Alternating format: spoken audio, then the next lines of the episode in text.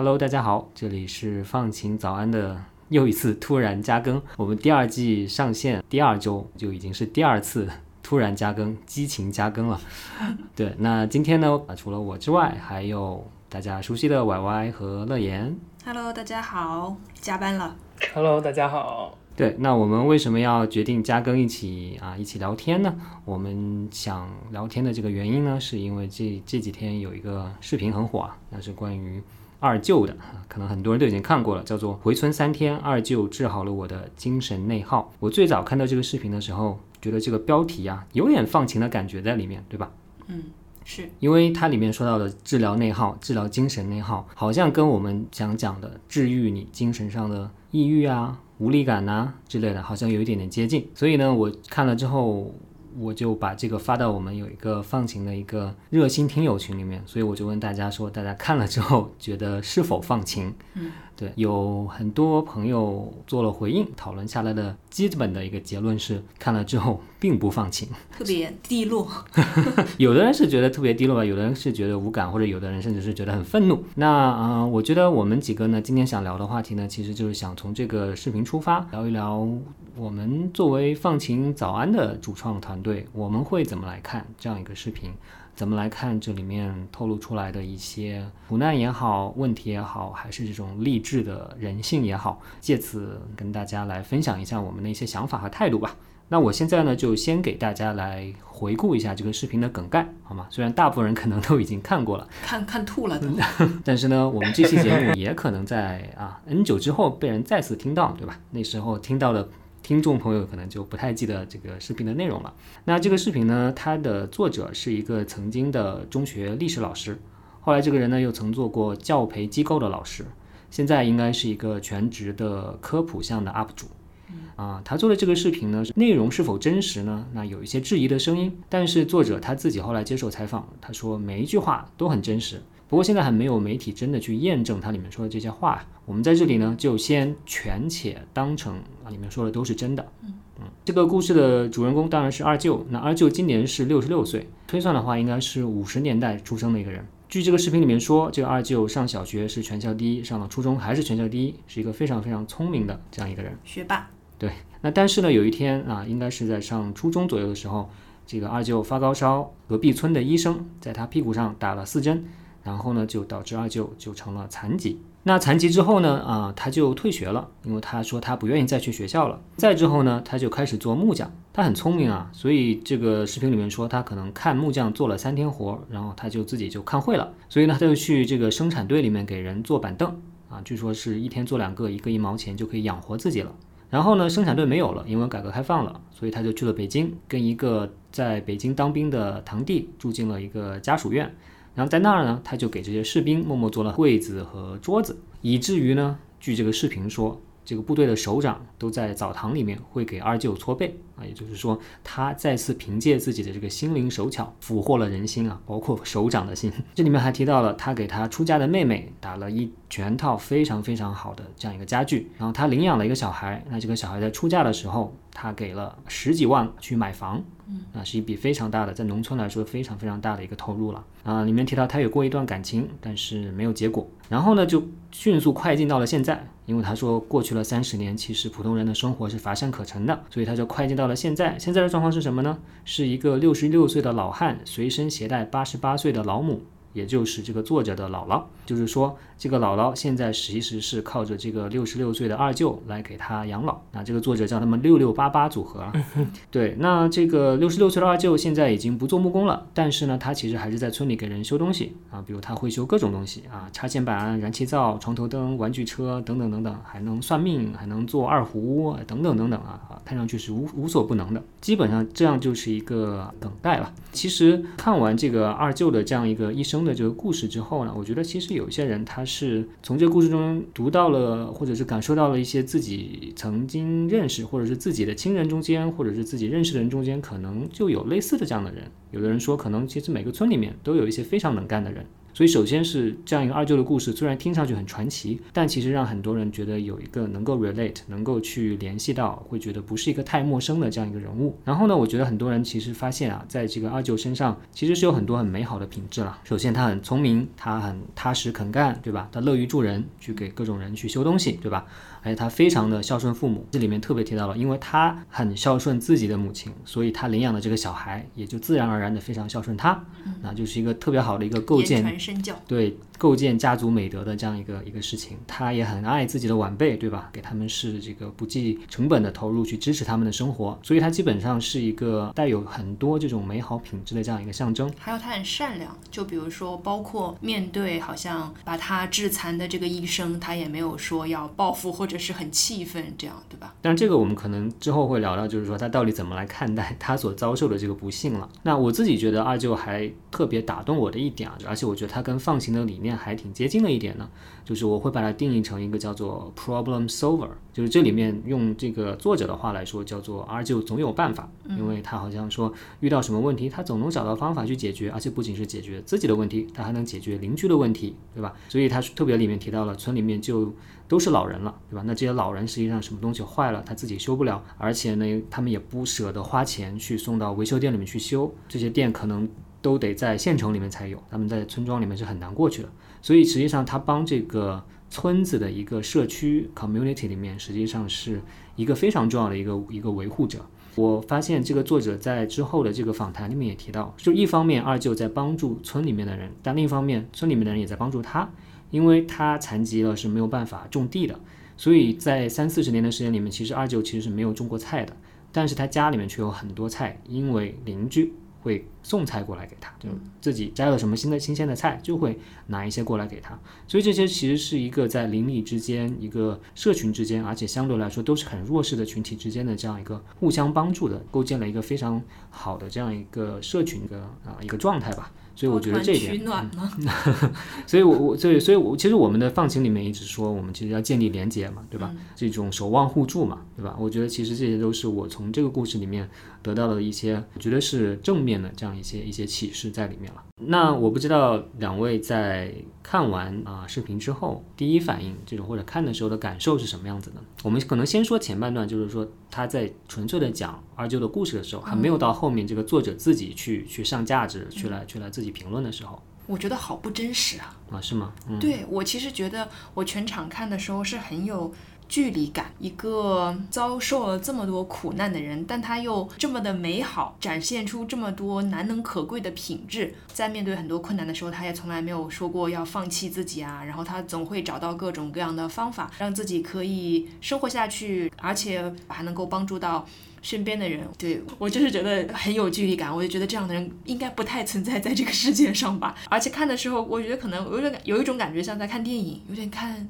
王家卫电影的那种感觉。嗯对，包括他作者的那种说话的方式啊啊，陈述一个故事的方式，对对对对对，就很像王家卫电影的里面那种台词的感觉。嗯，所以我其实刚开始看的时候，我觉得我一直在想说，这是一个真实的故事吗？我觉得你说这两点可以结合起来了。其实后面一点正好回答了你前面一点。你之所以觉得不真实，是因为它其实用了很多叙事的技巧、电影的方法，对吧？嗯。所以其实是我觉得，如果我们暂且相信这个作者说的是真的，就是这些所有都是真实的事件的话，他起码是把这些真实的事件压缩到了人一生中间。最传奇的那一部分压缩到了一个几分钟的一个视频里面去讲述，所以确实可能会让人产生一种就像你说的不真实的感觉。嗯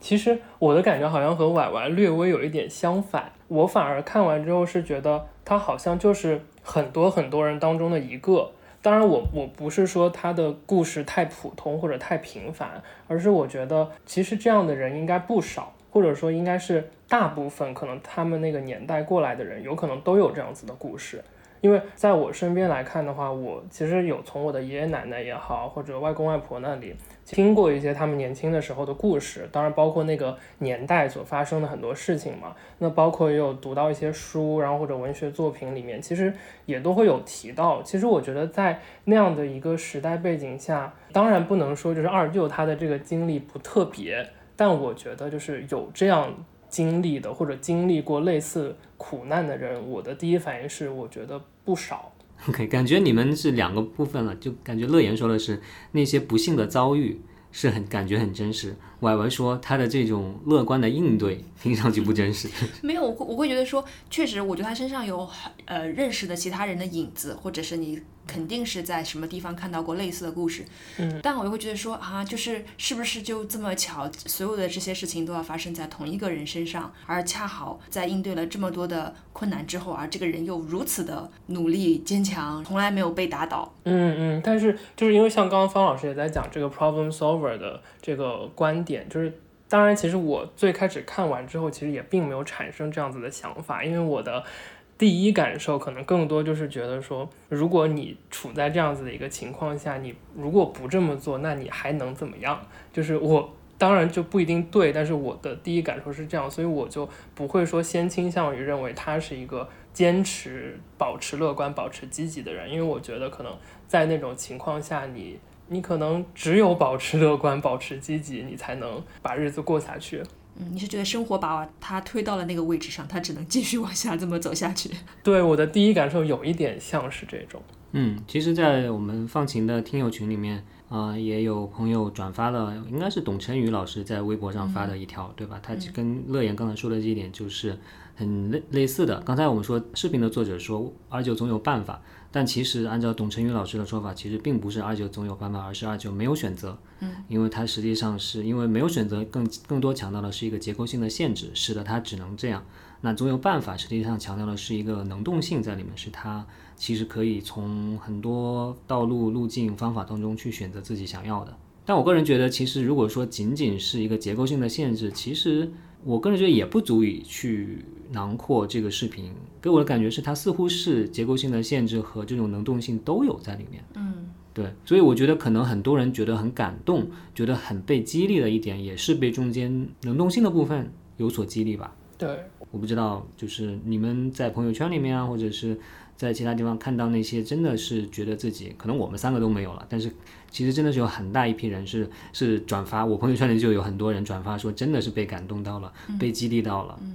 我看到有人会说，就觉得二舅面对着这样的困境，他都没有放弃过，他都在不停的努力啊、帮助自己，帮助身边的人，就是好像我们我们遇到的困难跟他相比就太微不足道了。对，就有什么资格说要放弃啊，要躺平啊这种吧？对对对，这个也是我在，就是我有翻 B 站那条视频下面的评论，也是我看到比较多的一种想法吧。但是我看到这个的感觉是，就有点像我小时候我爸妈教育我，就说你看那些偏远地区的孩子们，他们怎么怎么样，怎么怎么样，你现在条件这么这么好，你还你有什么理由？就是你你哪来那么多事情，你就不要在这里就伤春悲秋或者不要矫情了。对我说非洲小孩都吃不饱饭呢。对，就是很像这样子。以前我接受到的这种教育。嗯，那你觉得这种教育的问题是在哪里呢？首先，我觉得这就是一种比惨，就是在比谁更惨。你确实是条件上比这一类人更优越吧，但是我是觉得在每一个位置的人都有他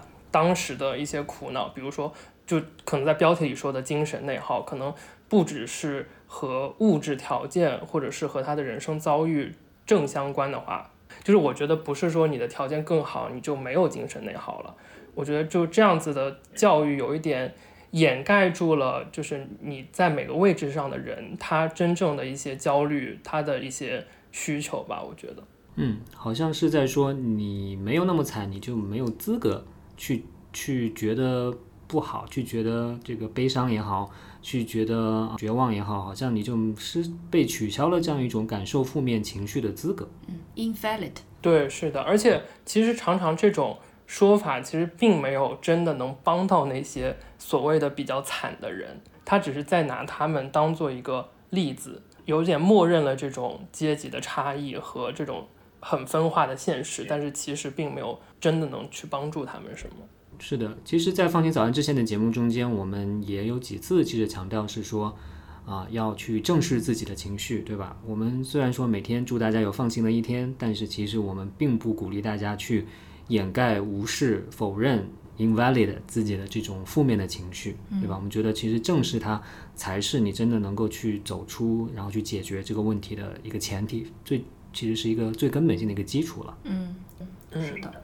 对，那这个里面说到的这个精神内耗啊，那其实你们怎么理解这个？其实作者并没有去很好的解释什么是精神内耗啊，但其实他这个可能这个词很能打动很多大城市里面打拼的年轻人、社畜们，对吧？但是我不知道你们怎么理解这个精神内耗这个词。其实因为他在视频里面没有提到精神内耗这个词嘛。而且我以前又没有接触过这个词，我其实不知道精神内耗是什么。然后看完了整个视频之后，我还是不知道精神内耗是什么。就这个词从头到尾来说，对我都是一个很陌生的概念。所以之后我就去网上大概搜了一下精神内耗的解释吧。然后它比较官方，我在百度百科上面搜到，因为这个词没有维基百科。然后在百度百科上面 搜到的解释呢，是说它是指。人在自我控制中需要消耗心理资源，然后当这个心理资源不足的时候呢，你就处在这个内耗的状态。那这个内耗的长期存在就会让你感到心理上的一种疲惫。但当我看完这个解释了之后，我还是不懂，就是这个是什么意思？因为我感觉好像就是就是比较累的一种状态。然后所以我又去尝试说去。英文的这个世界里面去搜一下，那发现基本上这个精神内耗这个词的另一个同义词叫 overthinking，就是想太多。可能另一个说法叫这么简单的吗？对，就是非常简单粗暴。另一种说法叫做 frequent cranky thinking，就是你经常想有的没的，就是也差不多，就是说想太多的意思。后来我看了一些文章吧，我就觉得说，好像精神内耗是一种。结果就是它可能是你的生活当中发生了一些事情，或者你处于某种状态之后，你因为这个状态产生了一些负面的情绪，而导致了这个精神内耗的结果。我后来就越来越觉得说，精神内耗这个词，它是一个其实是一个很模糊、很意义不明的词。我们生活当中的情绪，就是可能你焦虑、你抑郁、你很愤怒，或者你很紧张，那我觉得这些都是很具体的情绪。但是你如果只是说我现在很精神内耗，那我个人会觉得说是不是有一点在逃避你的这些具体的情绪？就是你选择你不去追根究底的去看到底是什么呃事情的发生导致了你这样子的情绪，或者说。是你需要做一个什么样的抉择，才导致你想这么多？如果你只是说我现在很精神内耗，那我觉得是不是有一点点逃避，或者说去掩盖了这些很具体的情绪？嗯。我觉得乐言刚才说到啊，又去查这个百科那个百科，又是查中文查英文。我我刚才想说，哇，你有点太认真了，这就是这个作者取了一个标题党而已。但是呢，你最后说到说，哎，你觉得他其实是好像在掩盖了一些你实际上的这个情绪到底是什么？哎，我觉得其实你这个点，我就会觉得，哎，其实你回到了一个我我个人非常认同的一个点了。其实我觉得这个作者把精神内耗写在这，我觉得他的意思其实就是你们不要唧唧歪歪了，你们不要矫情了，你们这些。在大城市的人，就是你们这个条件已经这么好了，你们还去抑郁什么呢？你们还去无力什么呢？你们还去就感到有什么不满的呢？啊，那其实我觉得，其实他就很简单的去把大家的一些负面的情绪用精神内耗去给再次用那个词，就是 invalid 了，觉得这个好像是不成立的。你们刚刚说我同意啊，就是我感觉他用了一个很大的一个框，然后把什么东西都放进去，然后就可以好像一网打尽了。但是我自己反而是听到精神内耗这个词的时候，我感觉我好熟悉啊，这不就是我吗？我自己会觉得我对于这个感觉太熟悉了。我自己感觉他想要表达的意思是内耗嘛，就是好像你做这。这个事情是没有用的，对吧？你你把这个这些能量都浪费了，消耗在了内部，而没有把它去用在一些更有价值的事情上面，外部的事情上面。嗯，他把我们所有的一些情绪就非常粗暴的就归结为说，他们都是一个浪费，或者是一个把能量给消耗了。嗯，好钢没有用在刀刃上那种感觉。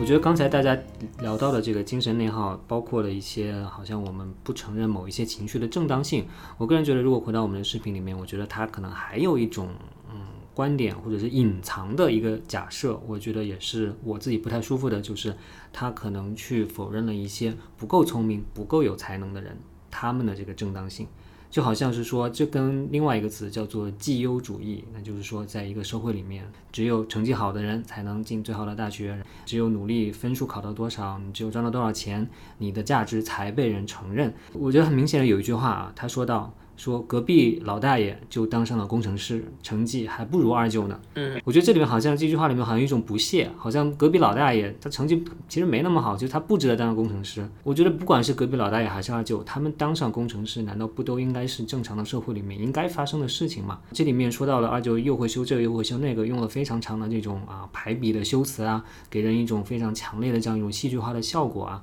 这里面我觉得似乎隐藏了一种是说，那如果你在他这样的位置，如果你拿到了一手烂牌，但是你不够聪明、不够努力的话，好像就不如二舅一样去作为一个人的价值，好像就就甚至都都逊于他，甚至说都不成立了。不知道是不是我想多了，你们你们觉得呢？我反而没有感觉到太多，因为我会觉得他更像是说隔壁的成绩不如二舅的大爷当上工程师了。我感觉更多的像是为外二舅惋惜吧，就觉得如果他就是没有遇到他当时那些遭遇的话，可能现在会是一个在普通人视角里更成功的人。但是我是可以感觉到有一种情绪，就是我不一定觉得是绩优，因为绩优的话是看结果嘛。但我感觉更像是你没有权利说放弃，你没有权利说你累了，因为你没有努力过，就是你你没有在那么极端和那么恶劣的环境下，呃，遭遇过那些事情，遭遇过这种事情的人都没有说放弃，你不可以的。嗯，我的感觉是，如果你从就是我会从一个讲故事的角度来想这件事情，就比如说，如果你和二舅有相同的这些比较痛苦的经历和遭遇的话，但你又没有像他这样那么聪明，或者又没有像他这样那么积极，那你的故事是不是就是一个不值得被讲出来的故事呢？如果是那样子的一个另一个人的话，那就不一定会有这一条视频，因为他可能就觉得哦，这个没什么好拍的。但是我觉得。就是可能我这也有呼应到一些吧，就是说你不一定一定要做的多好，或者你一定要多聪明，一定要多积极、多正向，你的人生才是有意义的，或者你的你的人生才是值所谓值得被放在这十分钟的一条视频里的。嗯嗯，那我觉得总体来说，这个视频的它其实嗯面向很多，它作为一个视频，作为一个文本，它也是有一定的复杂性的，所以我能理解到大家从中实际上是 get 不同的信息。那有的确实有的人从里面得到了激励，但有的人觉得好像并没有得到激励，反而更压抑了，因为好像这里面就就要求你要更聪明、更能干，你才有资格来说累啊，才有资格来说躺平一样。接下来，我觉得可能我们刚才其实更多是就阿舅这个故事本身来说的了。其实我观察到很多对这个视频表示不同的不满意见的人呢，其实更主要的是针对最后两两三分钟里面这个作者自己给他生发来的很多这种评论，所谓的上价值。因为根据他自己的总结，这个阿舅是生活中间是有很多的遗憾，但是呢，他觉得他成了一个很快乐的人，因为他把这些遗憾都抛到脑后了，从来不回头去看这些遗憾。啊，刚才我还说到了，他遇到了导致他残疾的这样一个村医，他也是一笑置之了，他也就不在乎这个事情了。包括他后面的一很多很多的事情，他残疾证迟迟办不下来，他自己生活中间的很多问题，包括我其实觉得这个视频里面暴露了很多问题了，比如说他姥姥的这个养老问题，对吧？一个八十八岁的老人要考一个六十六岁的老人去养着，然后村里面都是老人，没有子女在，没有年轻人在，也没有一个社会化的一个服务在为他们提供养老的服务。嗯。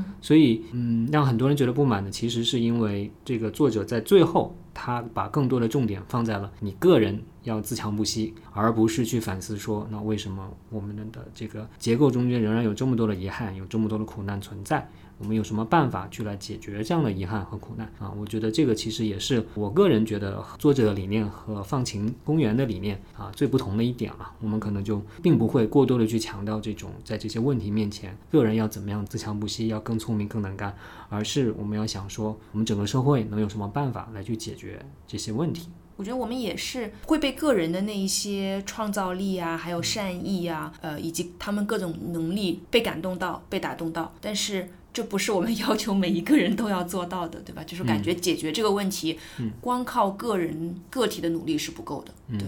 其实我我有我有一个想说的是，视频里面有一句就是我听到之后比较不舒服的话，他引用了一句话，然后他说二舅他只不过是生不逢时。然后我听到这句话的时候就觉得很很难受，就是我会觉得他这句话就有点像把。个体摆在了一个完全无力的位置，他只是生错了时间，别的他就全都不能掌控了。其次就是他有一点在无视了这个生不逢时这个时背后的一些因素，这种环境、这种时代，它首先它是不是合理的，然后它是不是我们完全就没有办法做任何一点改变和提升的？是不是我们就只能就是生在这个时代，那我们就只只能躺着去接受这个时代？我就觉得特别的一种无力的。那种感觉，但是我感觉就和我们放晴的这个理念就其实刚好是相反吧，因为我们恰恰就是说，可能确实你有的时候你自己做点事情，你不能改变整个大时代，但是我们还是要在这样的情况下去不断的去行动。而且这个前提就是说，你要看清楚到底这里面都是有哪些人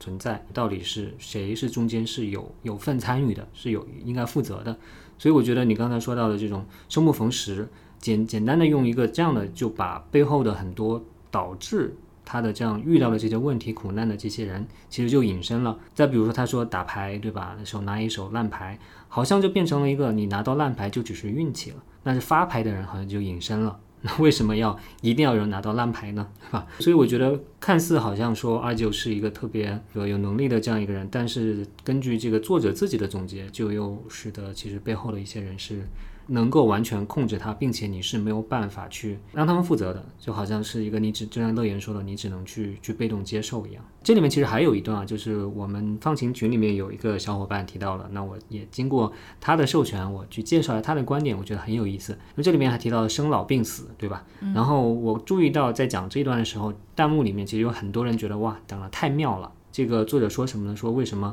生和死之间还有老病，对吧？那按照作者他的一个非常按我按我说法就是很抖机灵的解释，他就说人死之前要经历老和病，否则的话，如果你生龙活虎的突然就死了，你就会太遗憾了，你就根本就无法接受这种巨大的落差。所以你在死之前好像要去经历这种衰老，经历这种病痛，经历这种比较悲惨对折磨，然后你才更愿意心甘情愿的去接受死亡。那听上去很有哲理啊，一种很抖机灵的，让很多人觉得哇，原来是这样。但实际上，那这位朋友说，这点让他觉得很很不舒服，因为。一个社会不能帮助老人有质量、有尊严的安享晚年，让人痛苦到只想死，去经历这种精神和肉体的这种双重的这种折磨啊，居然被说成了是挺自然的一种过渡，好像本就该如此，还用这种生老病死这种大家广为接受的说法，好像要把它变成一个很自然的、应该的、天然就应该这样的事情。但是其实我们想一想，我们社会文明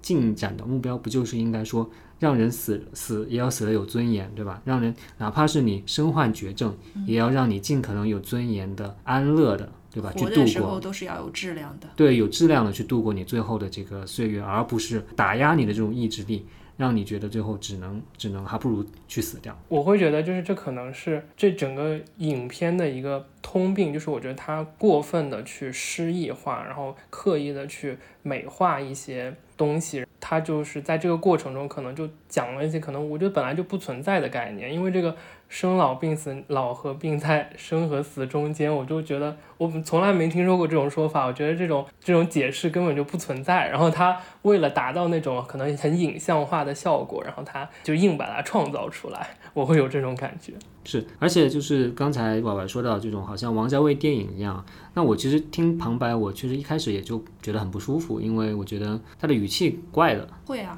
但是我感觉他就是想要故意营造出一种好像有点轻松，但是又不完全轻松，有点幽默，但又好像是黑色幽默的那种感觉。嗯，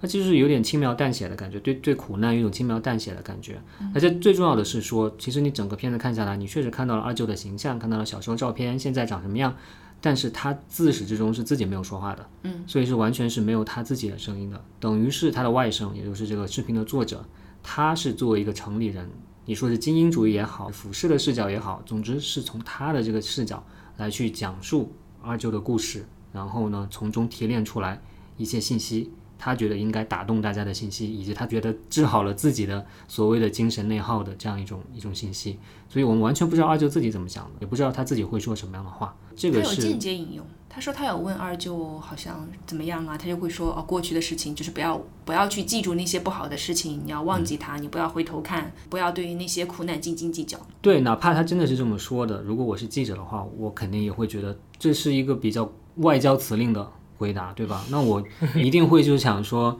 既然你是他的家人，你有没有办法去更深挖进入他的精神世界，了解他的道理为什么会这么想？那是一种无奈的选择呢，还是一种什么样的？谁会给予宽容，待苦难后不袖手旁观？雨也不必撑伞，浸透你回眸的感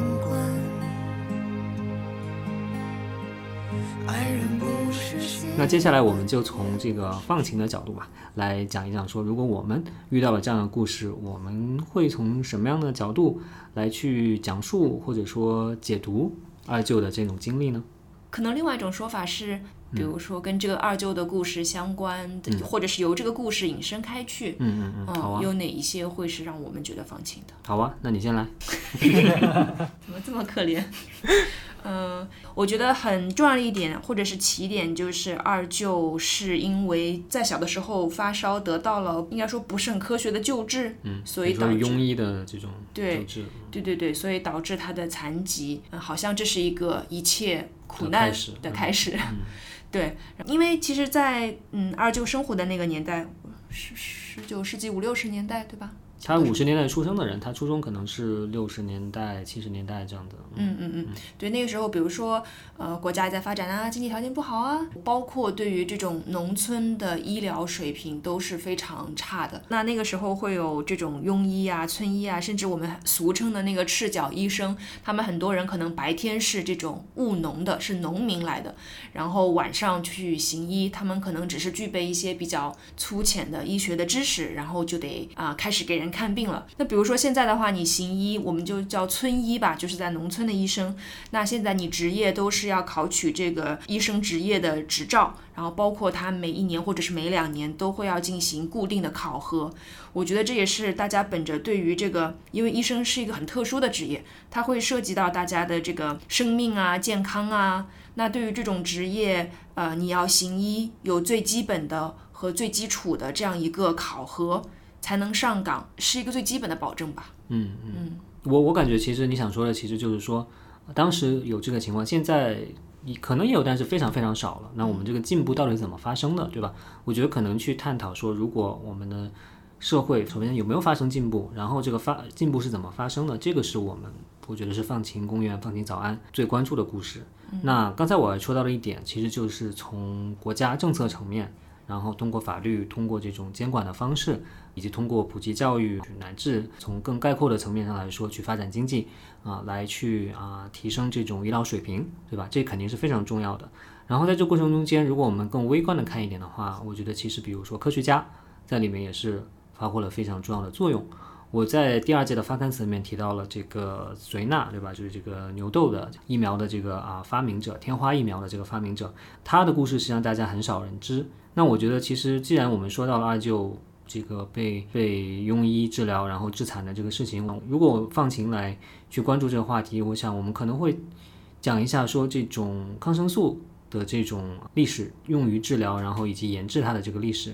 因为嗯，我们不当然不知道到底具体什么原因致残的。有人说是因为打针的时候打到了坐骨神经，是吗？应该是过去会有蛮多人因为嗯扎针的时候就扎的不对，导致残疾。嗯对，这是这当然是一个技术的问题。那如果经过培训是可以解决的。也有的人分析说，那可能是因为用药的问题，用的是这个链霉素。或者是啊，当时用比较对氢大霉素这些，那其实与之相关的，更多人听说过的是打针打的耳聋了，就是耳朵听不见了。那大家可能记得央视之前的一个春晚上面一个很著名的舞蹈《千手观音》，它里面就是这个听障的这个舞蹈舞蹈家演出的，那他们都是在自己的小时候，呃因为打了青大霉素或者是其他的这种有非常这种对非常强的副作用的抗生素，而去导致致致致聋的这个情况。所以那但这个情况现在已经基本上不存在了，因为科学家其实通过不断的去研究、去研发了其实更新一代的抗生素，他们去没有这种副作用，乃至现在大家又进一步意识到说抗生素其实要尽量少用，不能滥用，对吧？那其实我想在啊二舅那个年代，那你不仅是只能打更效果更差、有更多副作用的抗生素，而且都不知道抗生素其实是有副作用，就打打多了是是是不好的，对吧？因为细菌它其实是有一个抗药性的，你打的越多，它抗药性就越强，你就越没有办法去去治疗。所以我觉得，无论是抗生素本身的这个进步，还是说大家意识到不应该滥用抗生素，这其实都是科学研究本身的这个啊进步导致的。所以我觉得我们应该会非常大力的去强调这个在这个里面，这个做具体的这种科学研究的这样一些啊啊医学的这种研究人员、药物的开发人员，他们在推动这个进步当中的这样一种作用吧。嗯对，就因为用药，然后包括临床出现的一些制聋，或者是对于肾好像也会有一些副作用，所以大家就会呃渐渐的，比如说减少注射，因为觉得注射是非常刺激的。但他们有些人会打屁股，对对，然后有人会觉得说，哦，口服可能会它的吸收没有那么的好，但是它有一定的作用，可能就会把这种药怎么去服用，更科学的使用这些抗生素给就是确定下来吧。之后大家再去呃行医用药的时候，就可以有一个遵照。嗯嗯，对，所以某种程度上说，那二舅比较遗憾的是说，他当时我觉得其实是医学的发展、科技的进步，其实在那个年代，因为各种各样原因的这个影响吧，其实都是很有限的。但是我们现在看到了这个进步，所以我看到有人，我朋友圈有人评论说，大家都被二舅感动，但是没有人想成为二舅，对吧？那怎么样避免让大家成为二舅呢？那首先，其实我觉得一个起点就是我们的科学家、医学的研究专家，他们在很大程度上已经避免了这种情况，对吧？嗯。那如果我们继续看二舅的故事，那从放行的视角来看，那可能接下来就是说，哎，那即便他因为其他的意外残疾了，但是他应该依然能够有去接受教育、去上大学、去成为工程师的这样一种可能性，并且我觉得这种可能性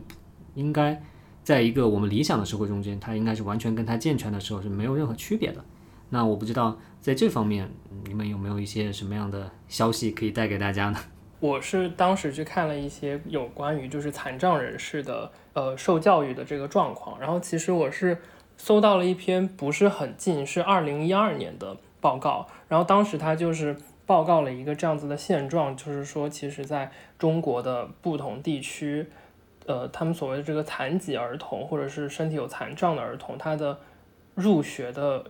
年龄和受教育的这个程度其实差距非常非常大的。比如说在北京和上海这种一线城市，那其实在一二年的时候就有大部分的呃，比如说残障儿童呢，他们可能从小从幼儿园就可以开始就是去正常的接受教育了。就前提是他们的残障情况没有到呃非常严重嘛，但是在比如说呃广东、四川、江苏、河北这些地方，那招收残疾儿童的普通幼儿园就其实并不是很多，所以那在这些地区的话，可能学前学龄前的残疾儿童就不一定能获得教育，他们可能从小学阶段才开始接受教育。如果在更偏一些的地方的话，那这个残障儿童的这个入学的年龄和他受教育的就会一直推后，一直推后。就是这个也是主要原因，可能应该是应该也是地区的这种资源的问题，因为这种特殊教育或者说这种残障人士的这种这种帮助，肯定是需要去有师资啊，或者是要有很多物质资源的这些支持的。所以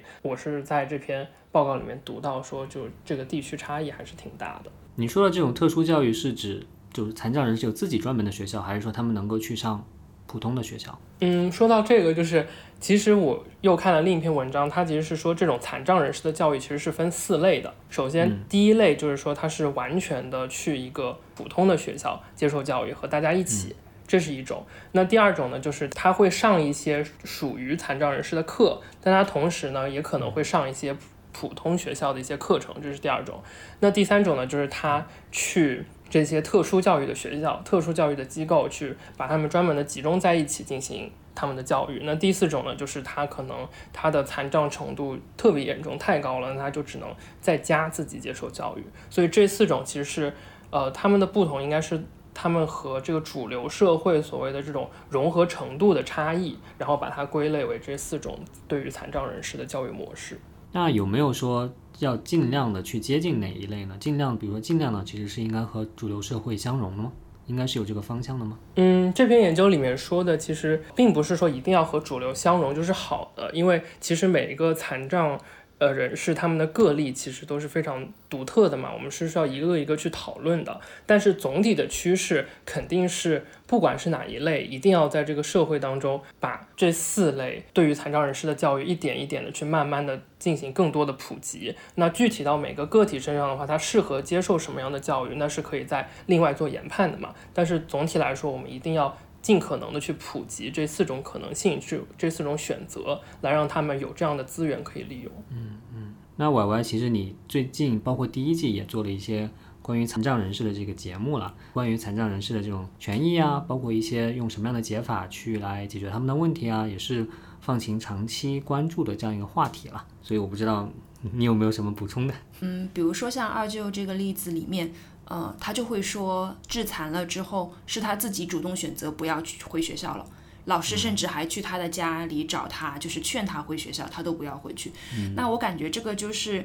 有一点像社会对于啊残障人士的接受程度，对吧？那他可能有可能会去害怕受到别人的嘲笑，包括可能这样的人，毕竟在一个呃普通的学校里面会是少数。他们很难免的就会遇到一些不理解或者是不了解的人，对于他们的恐惧也好，对于他们那种排斥也好，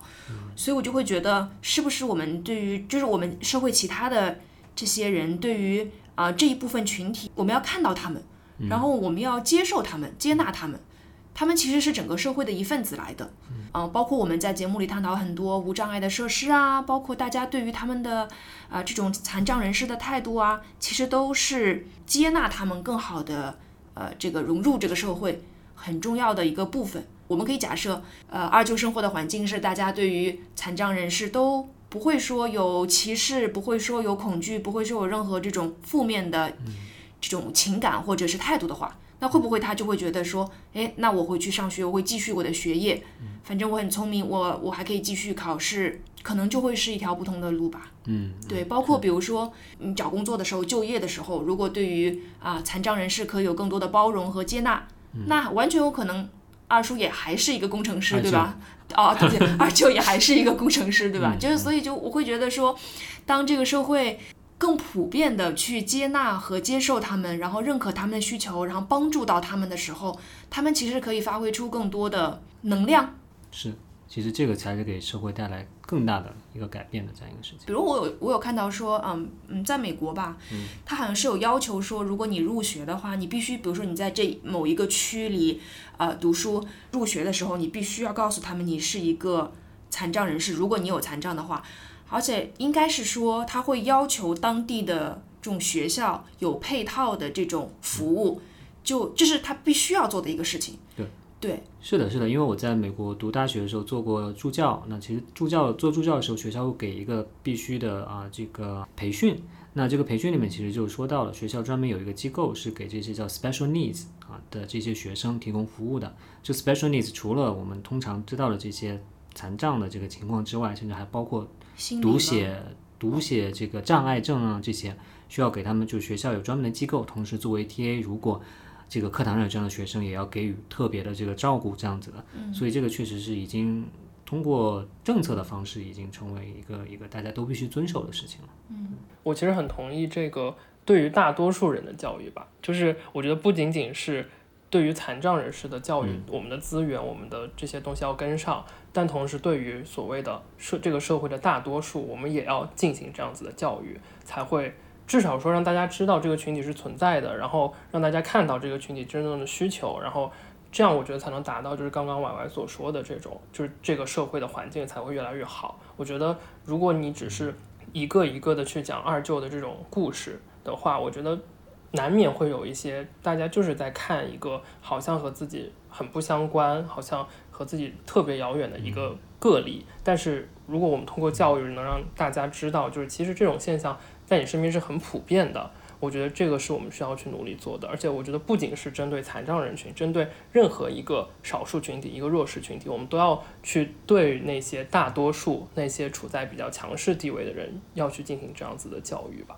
我看到那个视频，我去看视频的时候，视频的结尾几乎满屏的那个弹幕都是写敬敬二舅，对对对对对，敬佩吧，就是那个敬酒，敬敬一杯，敬意，反正就是很多，对对对。然后我想说，其实那就很多人都会表达他的敬意，这个是完全没有问题的，我们也非常的尊敬二舅。但表达完敬意完了之后呢，对吧？就是我们每个人对在弹幕上写一句啊，真是很敬佩二舅，真的真的很厉害。就就当然没有什么问题，但是可是敬意完了之后呢，那他给我们就是他给我们每个人留下的故事到底是什么呢？我们每次讲一个故事，我们可能都想给大家留下一点什么啊？比如说我们想告诉非残障人士哦，残障人士的需求是什么？那以后他们就能够更了解，会有更有意识的去帮助到他们，或者是力所能及的帮助到他们。我们也只是想说，敬意完了之后，给每一个人留下的到底是什么呢？是说，哎，这个人的个体真的是很努力啊，他是他是很厉害的。呃，就完了，还是说，哦，我在这个过程当中，我受到了一些影响，我觉得我们的医疗应该怎么改进，我们的教育应该怎么改进，我们应该看到他们需求，他们本可以人生可以更美好，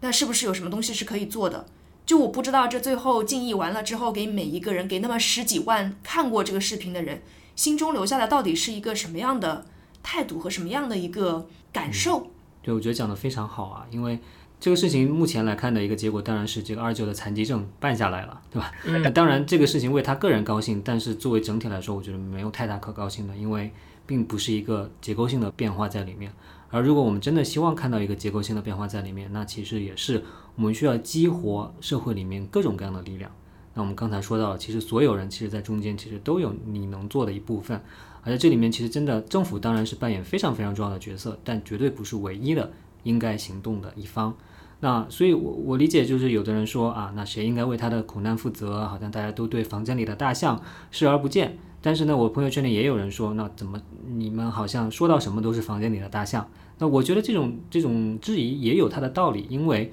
好像这种啊，我们就指向啊幕后有有一个大象在这里，那其他人好像就。就借撇对，就撇清了自己的责任一样，但其实并不是的。我觉得理想状态下是都要激活，包括我们刚才说到，如果我们再往下谈这里面的问题，那接下来就是养老的问题了，对吧？但是我觉得养老的问题可能比较专业，我们其实也很难去把它谈好。所以我想，我们希望在之后的节目里面，能够去把养老这样一个我们全社会现在面临的一个很大的一个问题。去来介绍一些相关的一个解法，我觉得可以作为我们选题的一个一个重要的一个方向。但是我想说的是，要解决不不管是医疗养老还是残障人士保护这些问题，其实真的都需要去，我们需要，比如说我们需要有更多的 NGO 来做这些事情，对吧？我们需要有企业来去投入来去做这些事情，我们也需要，当然需要有政府制定非常好的公共政策。我们当然。为了让这些公共政策制定的更好，我们就需要研究者做出更好的研究，对吧？当然，我们需要全社会对这个事情的关注，我们也需要媒体在报道的时候使用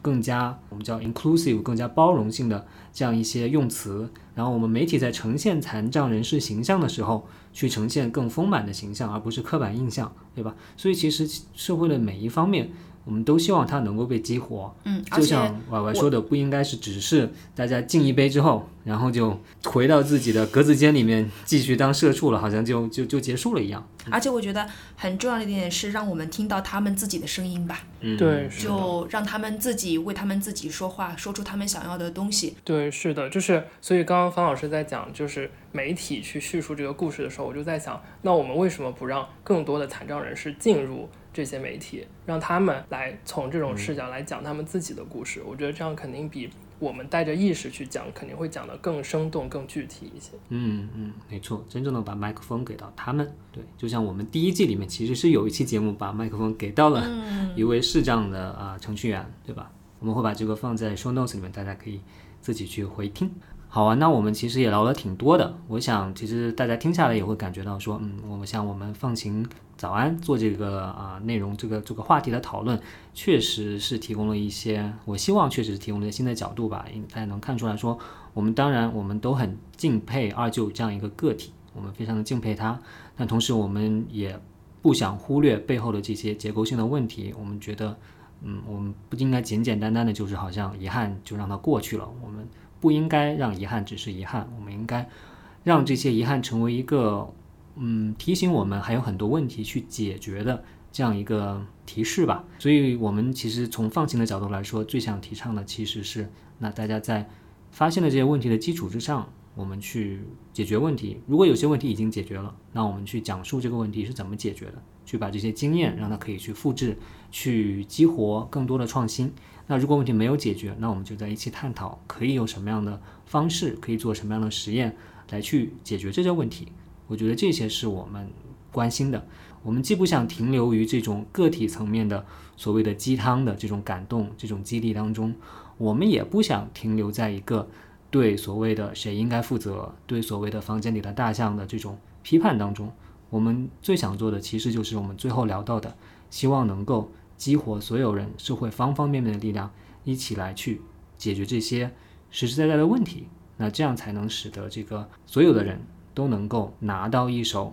好牌，或者至少是不那么坏的牌吧。我们关注的问题都挺大的，就是它其实是一个很大的问题，包括这一个视频背后所呈现出来的。首先不仅是一个问题，它有很多个问题，而且每一个问题都很大，所以就没有可能会有一个，就像我们反反复复强调，没有可能会有一个完美的解法，马上就可以想出来。那可能我们都是要在不断的探索和不断的试错过程当中，去找到一个更好的或者是更优的解法。但是肯定行动起来是第一步的。嗯，是的，而且我觉得就算是你暂时没有办法付出行动，或者你不知道要做什么行动，我觉得有这样的意识也是非常非常重要的。就是我觉得你只要有这样的想法，不管你即使是你只是在上网浏览这些社交媒体的时候，我觉得你所产生的影响也是也会是不一样的。嗯，好啊，那我们今天就聊到这里。在今后的这个放晴早安的节目中间，我们也一定会继续关注残障人士，关注医药的进步，